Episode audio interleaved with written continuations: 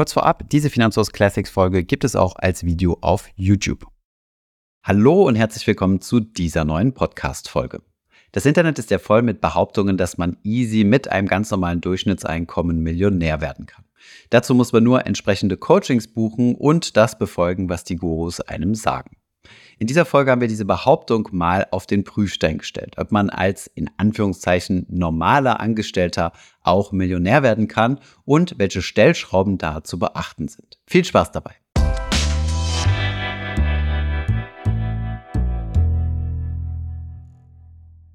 Heute schauen wir uns mal ein kleines Fallbeispiel an von jemandem, der gerne Millionär werden möchte mit einem normalen Durchschnittseinkommen. Hier haben wir mal ein bisschen für euch gerechnet, aber ich lege jetzt zunächst einmal los und lese euch den Fall ganz kurz vor. Ich bin aktuell 24, studiere Politikwissenschaften und nächstes Jahr mache ich einen Bachelor und fange dann an zu arbeiten. Das Einstiegsgehalt in meinem Fach liegt bei jährlich 37.000 Euro. Aktuell lebe ich noch günstig und habe noch nicht vor, meinen bescheidenen Lebensstil groß zu ändern. Im Internet gibt es hunderte Gurus, die behaupten, dass jeder Millionär werden kann. Kann man als Normalo wirklich jemals eine Million erreichen? Also ich fasse es nochmal zusammen. Wir haben hier einen 24-Jährigen, der gerne eine Million erreichen möchte und wissen will, ob das realistisch ist. Wir haben das Ganze jetzt mal durchgerechnet bis zum 67 Lebensjahr, denn dort dürften die meisten Menschen den Höhepunkt ihres Vermögens erreicht haben. Danach wird dieses Vermögen dann konsumiert. Im nächsten Jahr ist diese Person also 25, geht von 37.000 Euro brutto aus, was ungefähr 20.000 Euro netto entspricht. Die zentrale Frage ist jetzt, wie stark wird das Gehalt über die nächsten Jahre und Jahrzehnte wachsen? Da haben wir uns mal verschiedene Quellen angeschaut, wie denn das Gehaltswachstum in verschiedenen Berufsgruppen und Altersgruppen ist. Dazu haben wir uns unter anderem Zahlen von der Bundesbank angeschaut. Die Gehaltssteigerungen haben wir gestaffelt und zwar zunächst einmal 5% bis zum 25. Lebensjahr und dann nehmen die Gehaltssteigerungen Jahr für Jahr leicht ab, bis sie dann mit dem 50. Lebensjahr 2% pro Jahr betragen. Dementsprechend würde der Gehaltsverlauf ungefähr so aussehen, also ziemlich linear. Jetzt stellt sich die Frage, wie hoch denn die Sparquote ist. Und hier haben wir mal mit relativ konservativen 10% gerechnet im ersten Moment. Diese 10% sind natürlich vom Nettogehalt zu rechnen. Wir haben auch der Vereinfachungshalber weiterhin Steuerklasse 1 angenommen. Das bedeutet, wir behandeln diese Person jetzt mal so, als wäre sie ihr ganzes Leben lang Single oder zumindest alleine veranlagt. Eine eventuelle gemeinsame Veranlagung plus später Kinder würde sich natürlich positiv auf das Nettogehalt auswirken, aber gegebenenfalls auch negativ auf die Sparquote. Um jetzt zu simulieren, wie viel Geld denn mit dem 67. Jahr rauskommt, haben wir mit einer Rendite von im Durchschnitt 7% gerechnet. Das ist ja so ziemlich die durchschnittliche weltweite Aktienmarktrendite der letzten Jahrzehnte. Gleichzeitig ist das aber natürlich keine Garantie dafür, dass auch in Zukunft diese Renditen erzielt werden können. Übrigens, wenn ihr noch nicht investiert seid, dann solltet ihr euch auf jeden Fall unseren Depotvergleich anschauen. Dort haben wir nämlich 20 Broker miteinander verglichen. Also beispielsweise, wie hoch sind die Orderkosten, wie viele Handelsplätze gibt es, welche Wertpapiere sind handelbar und so weiter. Den Link zu unserem Vergleich findest du unten in der Beschreibung oder einfach nach Depotvergleich Finanzfluss googeln. Schauen wir uns jetzt aber mal an, wie sich das Vermögen des heute 25-Jährigen bis zur Rente entwickeln würde. Großer Trommelwirbel und tata, er schafft es tatsächlich auf eine Million Euro Depotvermögen mit 67 Jahren, unter der Bedingung, wie gesagt, dass jedes Jahr 7% Rendite erwirtschaftet werden. Jetzt müssen wir die Euphorie aber gleich nochmal bremsen und etwas Wasser in den Wein gießen. Denn es gibt noch zwei wichtige Faktoren, die unsere Rechnung nochmal stark verändern werden. Zunächst einmal die Steuer und zweitens die Inflation. Starten wir mit der Steuer. Wenn man die Kapitalertragssteuer ansetzt und bei ETFs eine Teilfreistellung berücksichtigt, dann kommen wir auf eine Steuerquote von 18,46 Prozent. Diese haben wir jetzt einmal hier angesetzt auf die erwirtschafteten Kapitalerträge und kommen dann nach Steuern auf ein Vermögen von 861.000 Euro. Jetzt muss man aber noch mit berücksichtigen, dass 800.000 Euro heute deutlich mehr wert sind als 800.000 Euro in 42 Jahren, nämlich dann, wenn er das 67. Lebensjahr erreicht. Der Grund hierfür ist die Inflation, denn die sorgt dafür, dass unser Geld nach und nach weniger wert wird. Wir können uns also weniger kaufen. Deswegen muss man gerade, wenn man solche langen Berechnungen anstellt, die Inflationsrate immer mit berücksichtigen, sonst belügt man sich ein kleines bisschen selbst. Was uns aber interessiert, ist, wie viel Geld uns in Zukunft gemessen in heutiger Kaufkraft zur Verfügung steht. Wenn wir also von einer Million reden, dann interessiert uns nicht die Million in der Zukunft, sondern die Million mit der heutigen Kaufkraft, was ich mir also heute davon kaufen kann. Deswegen müssen wir die Inflation hier an zwei Stellen anwenden. Zunächst einmal bei den Gehaltssteigerungen. Die Person verdient zwar von Jahr zu Jahr mehr, gleichzeitig werden die Ausgaben aber auch teurer. Und deswegen ziehen wir, um es etwas vereinfacht zu rechnen, von den Gehaltssteigerungen einfach 2% Inflationsrate ab. Wenn wir also von 5% Steigerung ausgehen und davon 2% Inflationsrate abziehen, da sind wir bei 3% sogenannter realer Lohnsteigerung. Die zweite Stelle, an der die Inflation zu tragen kommt, ist die Rendite. Denn unser Geld vermehrt sich auf der einen Seite ja, also 7% pro Jahr mehr.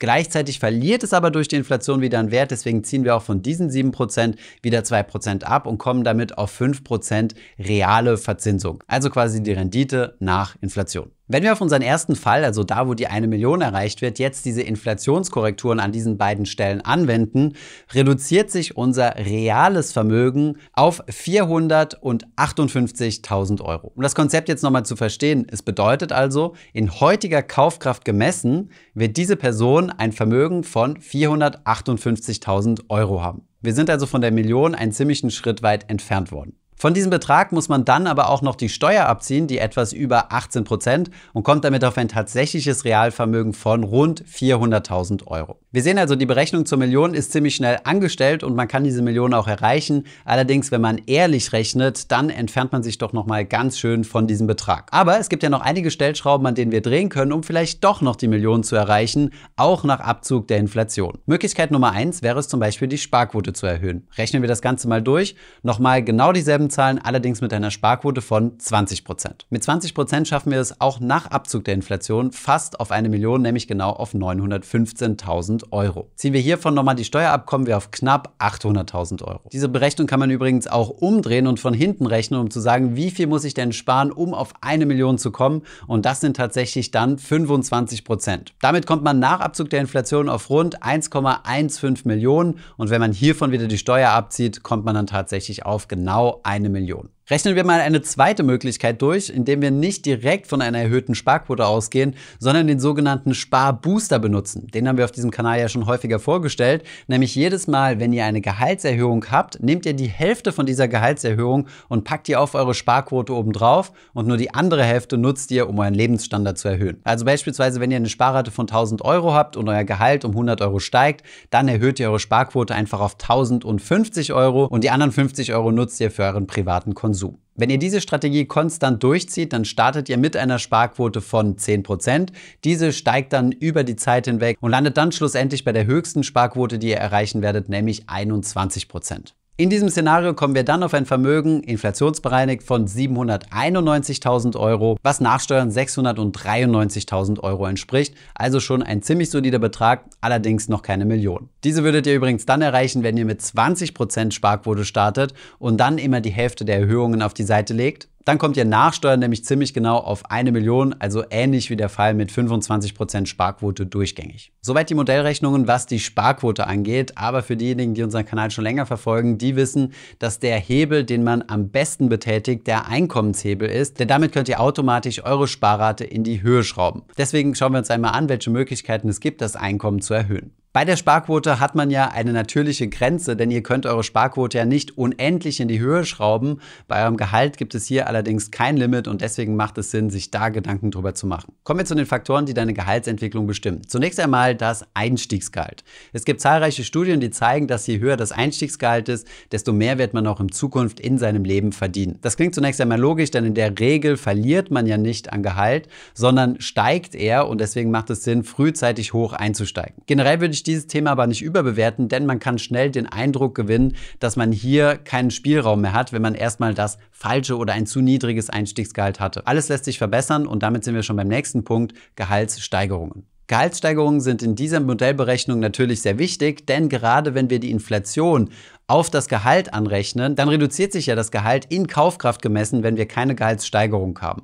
Deswegen sollten die Steigerungen mindestens der durchschnittlichen langfristigen Inflationsrate entsprechen. Bei der Gehaltsentwicklung gibt es grundsätzlich im Angestelltenverhältnis und zum Unternehmerischen kommen wir gleich zwei Optionen. Nämlich zunächst einmal, du entwickelst dich auf derselben Position, also behältst denselben Job und wirst dort immer besser und wirst sozusagen zum Experten. Dadurch erweiterst du quasi deinen Kompetenzbereich vor allem in die Tiefe.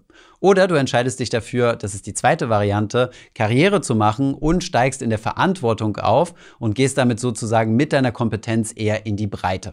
Eine Möglichkeit, dein Gehalt zu steigern, ist es beispielsweise auch, die Branche zu wechseln, denn nicht nur dein Beruf und das, was du gelernt hast, ist ausschlaggebend, sondern auch die Branche, in der du arbeitest. Das waren soweit Möglichkeiten, an denen du schrauben kannst als Angestellter. Dann gibt es noch die Möglichkeit, dein Gehalt zu steigern, indem du ein erhöhtes Risiko eingehst, nämlich ein unternehmerisches Risiko. Auch hier gibt es ziemlich viele Erfolgsbeispiele, aber diese gehen natürlich auch immer mit einem Risiko einher, dass das Ganze nicht klappt. Welche Möglichkeiten gibt es da?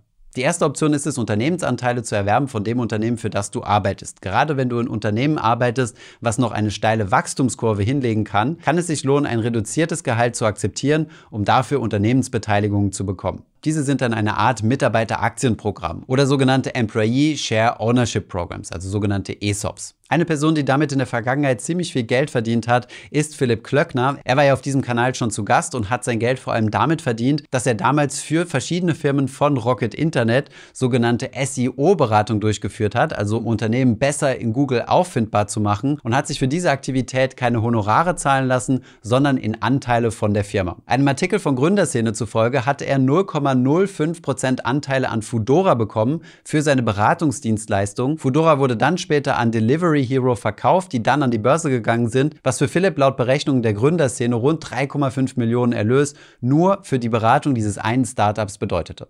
Sich in Unternehmensanteilen bezahlen zu lassen, ist natürlich immer an den Erfolg des Unternehmens gekoppelt, den man nicht zu 100% selbst steuern kann. Und man muss es sich natürlich finanziell erlauben können, denn man braucht ja auch ein Einkommen, um seine täglichen Ausgaben zu bestreiten. Eine weitere Möglichkeit, also nicht mit Anteilen von der Firma sich bezahlen zu lassen, sondern mit sogenannten Boni, ist es, wenn ihr euch zum Beispiel in irgendeiner Art und Weise am Unternehmensumsatz bzw. am Unternehmensgewinn beteiligen könnt.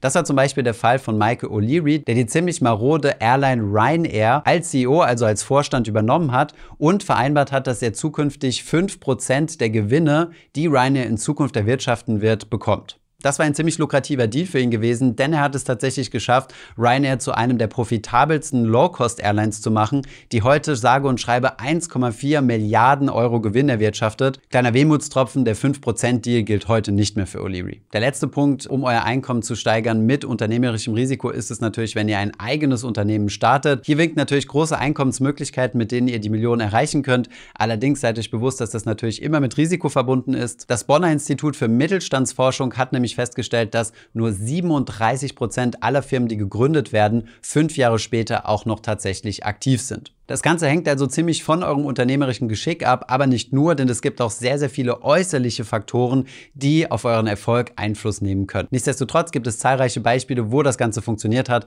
Das heißt, wenn ihr wirklich bereit seid, dieses Risiko einzugehen, dann habt ihr hier die Möglichkeit, euer Einkommen nochmal signifikant zu boosten. Kommen wir einmal zum Fazit. Ja, es ist möglich, mit einem Durchschnittsgehalt und Angestellter zum Millionär zu werden. Allerdings gibt es einige Korrekturfaktoren, die hier mit berücksichtigt werden müssen, nämlich zunächst einmal die Steuer und dann natürlich die Korrektur der Kaufkraft. Was uns ja nicht interessiert, ist eine Million in 40 Jahren, sondern wir würden gern in 40 Jahren die Kaufkraft von einer Million heute haben. Das ist tatsächlich etwas schwieriger zu erreichen und geht nur mit erhöhten Sparquoten von ab 25 Prozent oder wenn ihr regelmäßig eure Gehaltserhöhungen auf eure Sparquote oben drauf packt. Und dann ist natürlich der große Hebel, euer Einkommen zu steigern, denn wenn ihr ein hohes Einkommen habt und eine fixe prozentuale Sparquote, steigt mit steigendem Einkommen natürlich auch das, was ihr jeden Monat auf die Seite legt. Dann gibt es es natürlich noch viele Möglichkeiten, durch das Eingehen von erhöhten Risiken diese Million vielleicht etwas schneller zu erreichen. Aber solche Risiken können natürlich auch schlagend werden, das heißt eintreffen und dann kommt ihr auch nicht auf eure Million. Wenn ihr selbst mal ein bisschen durchrechnen wollt, dann findet ihr auf unserer Webseite jede Menge kostenlose Rechner, die ihr einfach mal ein bisschen testen könnt, wo ihr mal ein bisschen mit den Zahlen spielen könnt, um das Ganze mal für euch individuell auszurechnen. Ich hoffe, diese Podcast-Folge hat dir gefallen. Wenn ja, dann zöger doch nicht in deinem Umfeld über diesen Podcast zu sprechen, bei Freunden und Bekannten. Ich denke, es gibt auch in deinem Umfeld viele Menschen, die sich für das Thema finanzielle Bildung interessieren oder interessieren sollten. Wenn du auf iTunes bist, würden wir uns auch freuen, wenn du uns eine positive Bewertung dalässt. Das hilft uns, den Podcast noch einfacher auffindbar zu machen. Alle wichtigen Links und Verweise findest du wie immer in den Show Notes zu diesem Podcast. Vielen Dank fürs Zuhören und bis zum nächsten Mal.